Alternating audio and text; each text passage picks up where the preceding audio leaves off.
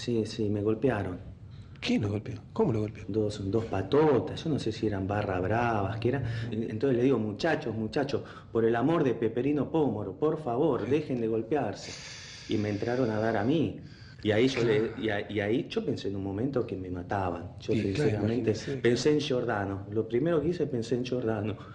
Y después dije, Esto es Coronavirus, breve podcast de la pandemia, presentado por El Gato y la Caja y Posta.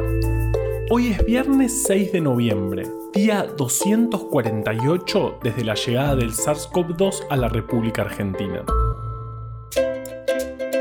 El interior reconfortante de la noche es un cuento de ciencia ficción que forma parte del libro Simple e Imperfecto, que pueden encontrar en elgatoylacaja.com. Y cuenta la historia de un grupo de amigos que se juntan una noche de verano a tomar Fernet y cenar en un mundo donde ya casi nadie festeja la Navidad, recordándola con cierta melancolía. Es mi cuento de Navidad preferido y esto se los cuento luego de hablar toda una semana de arquitectura y diseño. Muchos de ustedes, como Tamara de Neuquén, hasta hicieron cuadros sinópticos de lo que hablamos cada día. Y estoy seguro de que ninguno o ninguna pensó que venía un cuento de Navidad. Pero yo soy así, sorprendente, imprevisto, veloz y sobre todo responsable. Así que primero vamos con los números.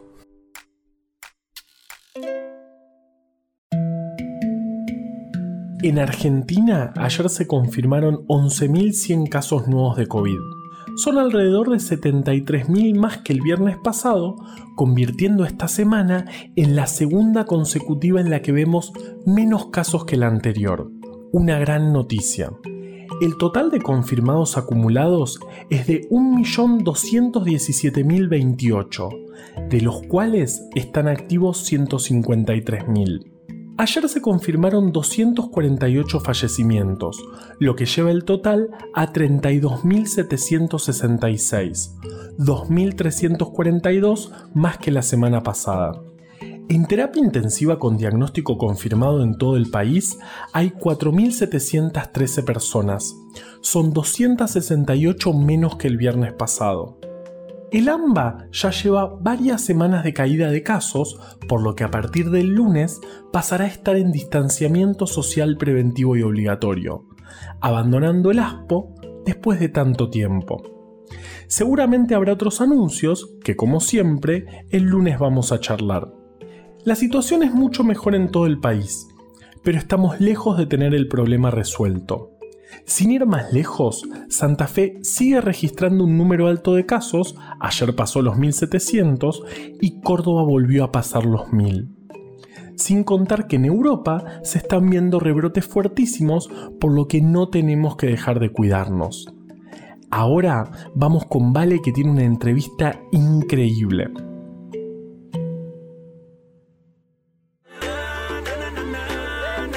Lo que sí no veo que se mueva esto. Toda la mano para arriba, muévelo. Con todo el flow en el aire. Ay, mueve. Bueno. Toda la semana, Carva viene hablando de diseño y arquitectura. Y como el COVID rompe con todo lo que se encuentra, claro que esperamos que el diseño de las ciudades cambie como consecuencia de este virus. Por eso vamos a hablar con Emiliano Espasandín, arquitecto especializado en ciudades del futuro.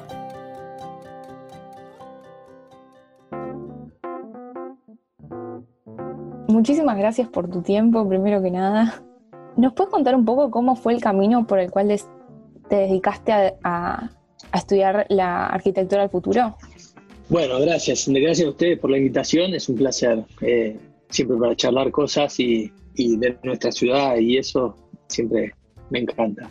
Eh, mira, la verdad que un poco en este último tiempo lo que me pasó a mí, eh, todo el tiempo estaba buscando alguna referencia de lo, de lo que le estaban pasando a, a nuestras calles, básicamente. Mejor dicho, no tanto a la ciudad, pero sí al espacio público o, al, o al- lugar a donde, viste, generalmente uno se encuentra eh, con, con la sociedad. Y, y eso, viste, le pasó siempre a, la- a las ciudades o a los centros urbanos. eh, eh, el hecho de tener un, espacio público, un espacio que era común para todos y era donde, a donde se daban esas relaciones. Y a mí siempre me, me gustó esa, esa parte, ¿no? que no tiene tanto que ver con la arquitectura o el objeto y, y- y tiene que ver más con ese lugar que, que no es tan definido, ¿no? que no es tan eh, preciso, eh, ese lugar que está entre dos cosas. Entonces siempre, siempre me gustó y, el futuro de, ese lugar es lo que en el último tiempo más me llamó la atención, o sea, estos cambios que se estaban dando antes de, la pandemia, que estaban, por supuesto, impactando en el desarrollo de los centros urbanos, me parece que de alguna manera se potenció o- o- o- se concentró un poco más eh, con la llegada de, la pandemia, pero, pero de alguna manera ya estábamos viviendo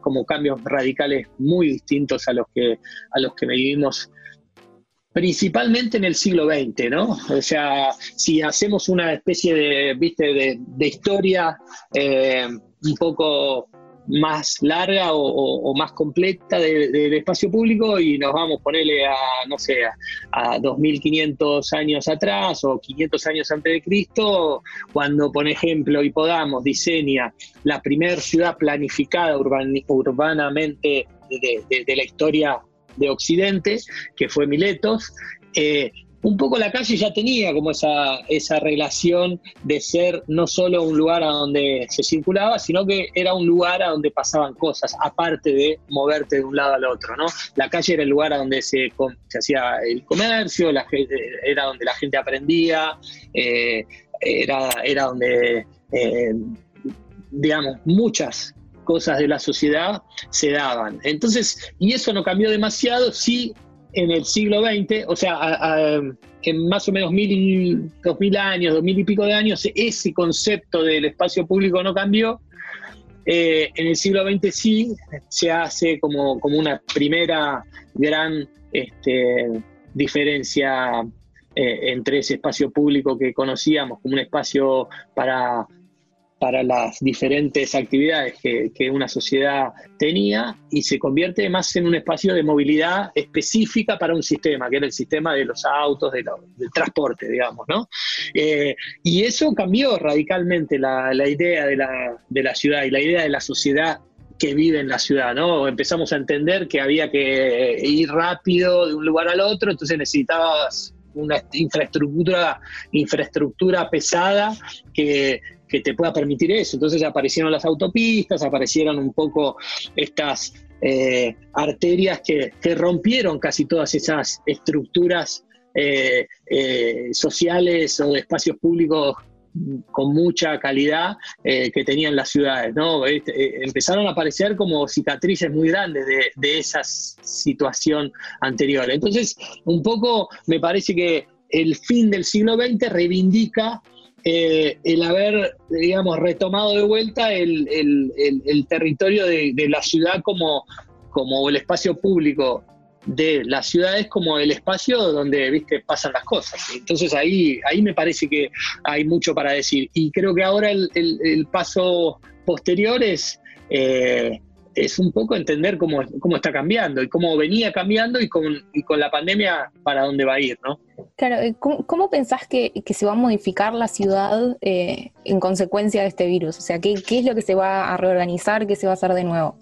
Mira, hay, hay- es interesante, hay dos libros que, que en el siglo XX definieron un poco esta reivindicación del espacio público y que me parece un poco eh, muestran o mostraron en el último, en las últimas dos décadas para dónde para dónde van las ciudades, ¿no? Eh, uno es el, la, la vida y la muerte de las ciudades de las grandes ciudades americanas, que lo hizo, que lo escribió Jan Jacobs en el 50 1958, y el otro es La vida entre edificios, que lo escribió 10 años después Jan Gell, un urbanista muy reconocido que, hoy todavía está eh, haciendo mucho trabajo, eh, en, el, en el que habla de esa vida que existe en, en las calles, ¿no? Y, es- esa riqueza que tiene. Yo creo que un poco como, como dándole otra, otra instancia a esa reivindicación del espacio social en, en, las ciudades, yo creo que hoy tenemos que empezar a entender que vamos a tener que, que dialogar con sistemas que por supuesto no estaban hace 50 años atrás, eh, que, como pueden ser los sistemas autónomos, ¿no? que si los relacionás directamente con la movilidad eh, y, justamente relacionándolos con la movilidad, el impacto que tienen en ese espacio público es casi directo. Por ejemplo, si empezamos a entender que en los próximos años los autos o el transporte va a estar eh, no conducido por personas y va a estar conducido por máquinas, yo creo que ahí ya tenés una primera, una primera instancia donde hay que empezar a entender que el espacio que hoy utiliza el sistema de transporte como lo entendimos eh, durante el siglo XX, que era el sistema para autos, para y la calle se diseñó en función de eso, yo creo que hoy tiene una oportunidad y una y, una chance para discutir ese espacio y para reivindicarlo de vuelta, pero de otro lugar. Van a existir esos sistemas autónomos porque obviamente están de alguna manera eh, sostenidos por, nuestra propia, eh, no sé, forma de, evolucionar, ¿no? Nosotros todos adaptamos, nos adaptamos a, tener un teléfono que, a la mañana antes de, salir de tu casa te dice cómo va a estar el día, qué humedad va a tener, a qué hora viste, va, a ser frío, a qué hora va a ser calor, eh, a cuándo pasa el colectivo que te va a llevar a tal lugar. O sea, ya, digamos, decidimos tener una relación con la tecnología eh, en donde básicamente hay que aceptarla y, tratar de, de, manejarla lo mejor posible. ¿no? Yo creo que cuando tenés esa relación aceptada, y vas a tener estos sistemas autónomos que van a estar eh, jugando también dentro de, los espacios públicos, me parece que el, espacio que puede quedar justamente por reconocer que hay nuevos jugadores es otro completamente distinto. Yo, si, si tenemos que manejar todos nosotros en un auto, es probable que haya ciertas consideraciones que tenemos que hacer porque un poco la, la forma que nosotros tenemos de manejar eh, hace que, viste, las calles tengan que tener un ancho específico. Una, ahora, si, si el que la maneja es una máquina, ese tipo de situaciones que están libradas un poco al, albedrío de, las relaciones personales o humanas, va a estar definido por relaciones entre máquinas. Y las máquinas no tienen tanto, tantos temas como nosotros, ¿viste? Las máquinas van a seguir para adelante o no, o sea, de alguna manera se van a poder efectivizar muchísimo esas superficies. Me parece que, me parece que esa oportunidad el COVID la, potencia, o sea, eh, no solo discutir el espacio público o el espacio este de la calle, sino también el espacio interior, o sea, lo que pasa puertas adentro, o sea, cómo, cómo las unidades, viste, mínimas que que hoy se permiten y, se hacen y, y tenés megametrópolis como Japón, como Tokio, Japón, como, como Nueva York, que tienen unidades, o, París también, ¿viste? o Buenos Aires, por supuesto, que tienen unidades mínimas, si esas unidades mínimas en este contexto son saludables o no. Por ahí pueden, yo creo que hoy también desde el punto de vista de la vivienda vas a empezar a ver que va a haber por ahí unidades mínimas que van a reivindicar mucho más el espacio eh, semicubierto o el espacio que, sea al aire libre que, más el interior. El interior por ahí será como un paso eh, intermedio a, lo que estaba pasando. Yo me parece que el, COVID puso sobre la mesa un montón de preguntas que, están buenas hacérselas a la, a la ciudad. Y perdón, eh, ¿a qué te referís cuando decís unidades mínimas? Unidades a los monoambientes, por ejemplo, ¿viste? Cuando vos tenés una casa que, que, por ejemplo, en el centro de la ciudad vos tenés 20 metros cuadrados, no sé, 18 metros cuadrados, vos decís, no, pero es invivible, pero encima es mucho más invivible si, si no tenés como un, como un, una terraza, un balcón, un espacio a donde te permita, viste, tener en alguna, en algún momento una relación con, el aire libre. Obviamente eso se discute y hoy se está discutiendo, por ejemplo, el hecho de, tener o no tener eh, oficinas en los centros urbanos. Yo creo que no se va a perder ese ese producto, pero sí seguramente se va a resolver eh, por ahí no con tantos metros, eh, el hecho de que vos puedas trabajar desde tu casa o desde una ciudad que está lejos de un gran centro urbano. Esa también es otra discusión que se da a partir de, de la pandemia, ¿no? ¿Qué pasa si yo tengo una buena conexión de internet, vivo a, no sé, a una, dos horas de un gran centro urbano y capaz que una vez por semana o dos veces por semana voy específicamente al lugar de donde están las oficinas centrales y ahí discuto lo que tengo que discutir, si tengo la necesidad, pero después todo el tiempo puedo trabajar desde otro lugar que eh, está eh, eh, equipado para poder hacerlo. ¿Y de qué depende que pase todo esto? Yo creo que cuando el termómetro, ¿sabes cuál va a ser, Valeria? Cuando, cuando se consiga la vacuna y cuando la gente empiece a poder tener ahora la posibilidad o la libertad de elegir qué hacer, eh, yo creo que ahí va a depender un poco cómo, cómo reacciona. Yo creo que mucha gente de la que se fue de las ciudades va a volver, sin ninguna duda, va a volver mucha gente, eh, pero obviamente va a tener condiciones distintas, porque me parece que un montón de empresas entendieron que también el hecho de ser centrales en términos de una posición eh, corporativa no es muy necesario. ¿Y cómo se conjuga esto con la idea de hacer una ciudad más sustentable? Eh, bueno, ahí, ahí tenés como otra pregunta, ¿no? O sea, y es una pregunta eh, difícil, ¿no? Difícil. Hoy yo creo que las ciudades o los grandes centros urbanos tenían también la, oportunidad de, hacer efectivos muchos sistemas, ¿no? Este, este tema, viste, la, discusión que hoy se da entre la densidad baja y la densidad alta, entre que, viste, los centros urbanos que son concentrados tienen mucha mejor efectividad. Yo creo que sí, que yo creo que los centros urbanos siguen siendo eh, lugares que tienen mucha mejor capacidad de adaptarse a a, ser, más saludables para, la vivienda que esparcir muchísimo una especie de mancha urbana que empieza a, deformar completamente el, territorio, ¿no? Entonces vos decís, en vez de tener como el centro urbano, a donde están los mejores sistemas de transportes, a donde están los mejores, los mejores lugares para, educarte, los mejores lugares para trabajar, empieza a, deformarse a una especie de, de mancha de aceite en donde empieza a ser cada vez más difusa esa, e, e, esa contención urbana y empiezan a aparecer como lugares que aparecen, pero no tienen, por supuesto, la, intensidad urbana que tienen estos centros y entonces empiezan a, deformarse. Yo creo que ahí tenés más, muchísimos más problemas para que, para que esos lugares sean sustentables y, en el tiempo también tengan eh, tengan como la posibilidad de desarrollarse como, como, como lo que tienen que ser al final del día, que son ciudades, que las, las ciudades que ya están consolidadas. Es difícil, eh, es, una, es, una, es un equilibrio que ahora también va a tener que, que encontrarse, ¿no? O sea, yo no, creo que podamos seguir viviendo de la manera, o, imaginarnos seguir viviendo de la misma manera que, vivíamos en los centros urbanos, todos demasiado concentrados, pero no creo que la solución sea irte a, una casa eh, a, una hora y media de este lugar, porque el problema va a ser cuando empiece a aparecer, digamos, una vacuna y empiecen a aparecer estos sistemas, el problema va a ser en, transporte, trasladarte a este centro urbano para trabajar y tener que ir a Guasa a la noche y por ahí te pasas cuatro horas,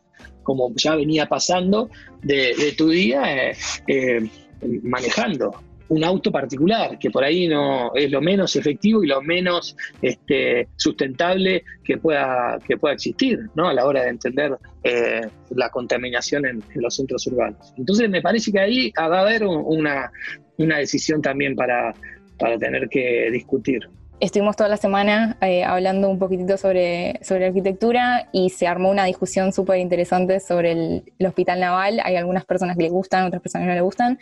Eh, queríamos saber cuál es tu opinión sobre el Hospital Naval. ¿Qué te parece? A mí me, parece, a mí me parece buenísimo. Eh, a, ver, yo nunca, a mí nunca me, me atrae demasiado el hecho de el hecho arquitectónico como sí, ¿no? El objeto arquitectónico o la obra arquitectónica mucho no me atrae a mí, no, no me parece que sea muy interesante porque tiene que ver con lo que a uno le pasa, ¿entendés? Y, a vos, vos mirás ese edificio y a vos capaz te parece una cosa extravagante o, o- o- o muy fea y a mí me parece una belleza. O sea que no creo que sea demasiado importante lo que a nosotros no, nos parece, pero sí es importante cuando vos te estás ahí adentro lo que sentís. Y yo creo que eh, el lobby o el acceso a ese edificio, el hecho de estar ahí, viste, como medio flotando eh, enfrente de un parque y que se vea como una es- esa especie de barco justamente que está ahí medio eh, definido por algunas columnas que lo, que lo dejan ahí este, como muy liviano, a pesar de que es pesadísimo, yo creo que es muy interesante como obra arquitectónica de la ciudad. Y lo hizo un- uno de los más importantes arquitectos ¿no? que, que tuvimos, que fue Testa. Eh, hay, hay algunas vistas que son impresionantes. A mí, yo- a mí me tocó eh, visitarlo, creo que con el programa de- del Arqui, y, y lo visitamos, hicimos algunas, alguna- algunos recorridos por ahí, y la terraza que tiene es increíble.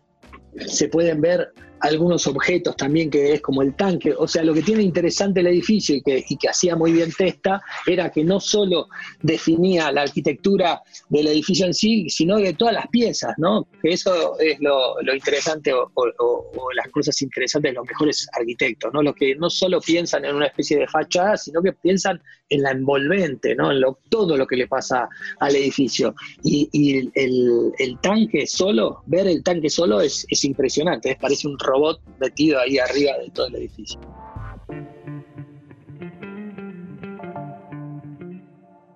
Igual, antes de leer Simple e Imperfecto, mi cuento de Navidad preferido tenía como protagonista un hombre muy abrigado caminando por un puente tratando de resolver un dilema y sucedía en Praga en un invierno helado a finales de 1610. El que caminaba por el puente era Johannes Kepler, un astrónomo alemán exiliado por sus creencias religiosas. Lo que veía de fondo era el castillo de su jefe, el emperador Rudolf II, que lo había designado como matemático de la corte. La historia cuenta que Rudolf llevaba mucho tiempo sin pagarle a su matemático, y, como no cobraba, Johannes Kepler se preguntaba qué podía regalarle por el fin de año, sin tener que gastar dinero, a su amigo y tocayo Johannes Matthaus Wagner von Wackenfels. Gracias por hacerme esto. Cruzaba Kepler el puente, muy ansioso por resolver su problema, cuando, gracias a una feliz casualidad, el vapor de agua que había en el aire se condensó por el frío en forma de nieve. Y de la nada cayeron en su abrigo pequeñas estrellitas blancas que un ratito después desaparecieron para convertirse en gotitas de agua. Dios te bendiga, Bart Simpson. Quisiera darte un beso, pero dicen que estoy enferma. Pero por ese ratito, Johannes pudo ver claramente el regalo. No le costaría más que el tiempo que le llevara sentarse a pensar, un poco de tinta para su pluma y 24 hojas de papel. O 12, si escribía en doble faz. En esa Navidad de 1610, Johannes Kepler escribió un modesto librito de 24 páginas como un regalo para su amigo. 409 años y 11 meses más tarde, hacemos un podcast sobre ese mismo libro. Es que en realidad, De Nive Sexangula no es solo un regalo de Navidad, sino que es un ensayo muy importante y fundacional para el estudio de los minerales, la geometría y los patrones de la naturaleza. De Nive Sexangula es un estudio sobre diseño, el diseño de la naturaleza. Un saludo a Tamara, que tomó apuntes durante toda la semana para adivinar de qué iba a ser este podcast. De todos modos, entre la nieve y la pobreza total, Johannes se tomaba las cosas con humor. En ese entonces, era normal que se pensara en los astrónomos y matemáticos como quienes nada tienen y nada reciben. Como unos chantas, va. El libro, como todos los trabajos científicos de la época, estaba escrito en latín. En ese idioma, Nix quiere decir copo de nieve, pero también en alemán Nix significa nada, y el alemán era la lengua madre de Kepler. Él no tenía nada para dar y eso es lo que le regaló a su amigo. Nada. Y a la vez, el copo de nieve, que se creó del vapor del agua en el aire, era como si viniera de la nada, y se derritió al llegar a su saco, convirtiéndose en la nada. Realmente creo que Kepler me cae muy bien.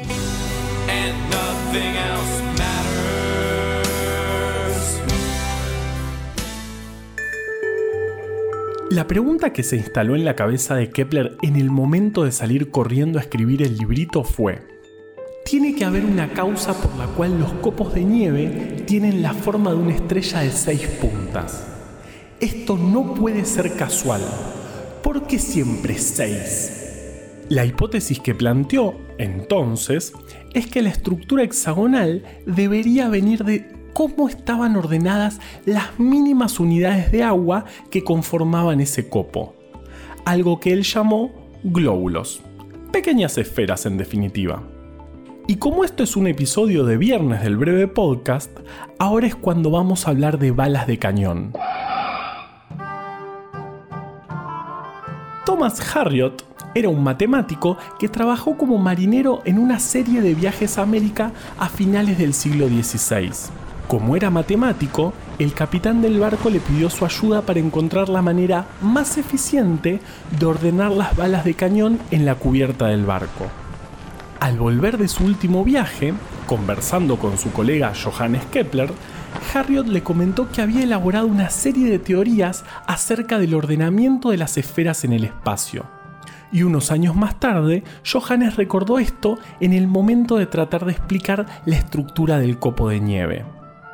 ¿Cómo? Bueno, lo que hizo Kepler fue combinar las ideas de Harriot con lo que observó en los panales de abejas, que, casualmente, tienen estructura hexagonal, como los copos de nieve, y concluyó en que la disposición en forma de hexágono de las esferas sería la más ordenada y eficiente posible, ya que en ninguna otra disposición se podrían meter más unidades en un mismo espacio.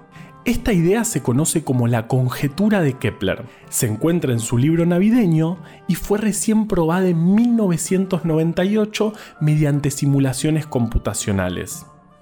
Pero en el siglo XVII no había computadoras. Impresionante lo que uno aprende escuchando este podcast, ¿eh? Y las conclusiones de Kepler no podían pasar de ser parciales y completamente teóricas. En definitiva, él creyó que como las mínimas unidades que formaban el copo estaban dispuestas en forma de hexágono, el copo mismo tenía forma de hexágono. Pero ¿por qué ese hexágono tenía que ser una estrella hermosa? ¿Por qué no era solamente un hexágono simple, plano, normalito? Para responderse, tuvo que recurrir a lo irrefutable. Su conclusión final fue que los copos de nieve habían sido resultado de la creación de Dios y que los había hecho para adornar el mundo. Hay que admitir que como hipótesis es muy tierna. Kepler no llegó al fondo del asunto, está bien, pero eso es un poco lo que pasa con la ciencia. Kepler desarrolló su trabajo en un momento de cambios muy grandes de paradigmas. Era un tiempo en el que, mientras algunos empezaban a entender las leyes de la física, a cientos de miles de mujeres las mataban acusadas de brujería. En esa época, muchas veces los científicos ganaban dinero leyéndole el futuro a la gente en los astros. No era una locura atribuir el diseño de la naturaleza a la decisión de Dios para adornar el mundo. Y lo cierto es que nadie llegó al fondo del asunto hasta mucho tiempo después.